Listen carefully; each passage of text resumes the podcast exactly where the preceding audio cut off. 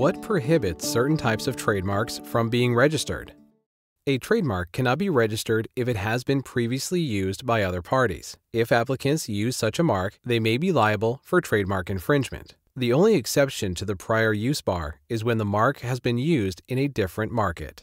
The sole purpose of a trademark is to represent the entity which manufactured it. To qualify for trademark protection, the trademark itself should not serve a functional purpose, and removing it should not reduce the product's functionality or objective value. The design of a chair presents a dilemma, however. Does the design enable a person to sit, thereby serving a functional purpose? Or does the design distinguish an otherwise functional chair as the product of a specific producer? The deciding question in such cases typically revolves around whether a product's appearance was inspired by design or by function.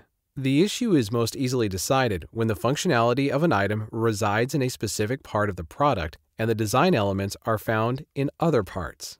A great example of this is the leg lamp from the classic 1983 comedy A Christmas Story. The functional part of the lamp is the light fixture sitting atop the base. The base, however, is in the shape of a woman's stocking clad leg and is thus clearly a design feature that distinguishes the lamp from any other on the market. It is, therefore, trademarked.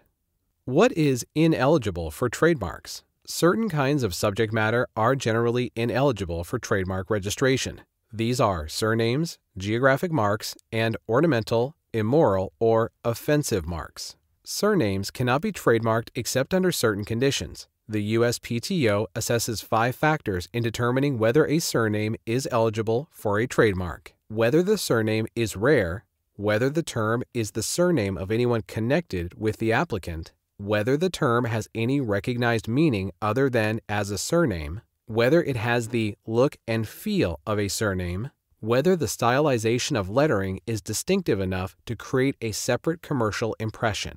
If the mark's character as a surname predominates in terms of its primary significance to the purchasing public, then it is prohibited, Wright, Miller, and Davis. But if, over time, the surname becomes associated in the public's mind with a distinctive retailer or company, then it may be eligible for a trademark, as is the case with Sears and Macy's. Geographic marks must also be evaluated for eligibility based on several factors. If a geographic mark is descriptive, the following tests apply. The primary significance of the mark is a generally known geographic location. The goods or services originate in the place identified in the mark. Purchasers would be likely to believe that the goods or services originate in the geographic place identified in the mark. This test determines whether there is a literal association to the name or not. For example, if an entrepreneur launches a company called Los Angeles Shoes to produce shoes in Los Angeles, the name would not pass the test for trademark eligibility because the primary significance of the mark is that it is a generally known location. The product is produced in the location stated in the mark, and consumers would believe the shoes were made there. The bar against geographically descriptive marks is intended to protect one party from seizing ownership of a geographic term that should remain in the public domain.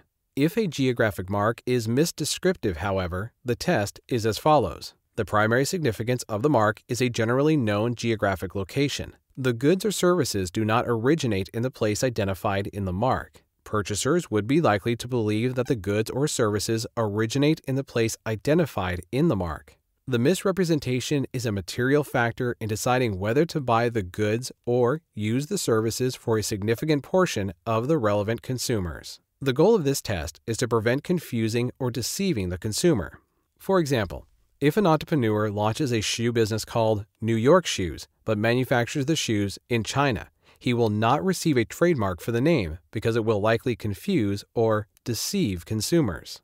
Sometimes, however, a geographic name may be trademarked, as was the case with the online retailing giant Amazon. In this case, the geographic name Amazon is not indicative of the source of goods, nor are consumers under the impression that the goods come from the Amazon. In addition, the geographic nature of the name Amazon is not a significant factor in whether consumers decide to purchase products. Ornamental, immoral, or offensive marks cannot be trademarked either. Ornamental marks, such as a smiley face logo, are merely decorative and too vague to distinguish the origin of a product or service. Immoral or offensive marks, for example, an online dating service with a logo depicting two naked people having sex, also cannot be registered.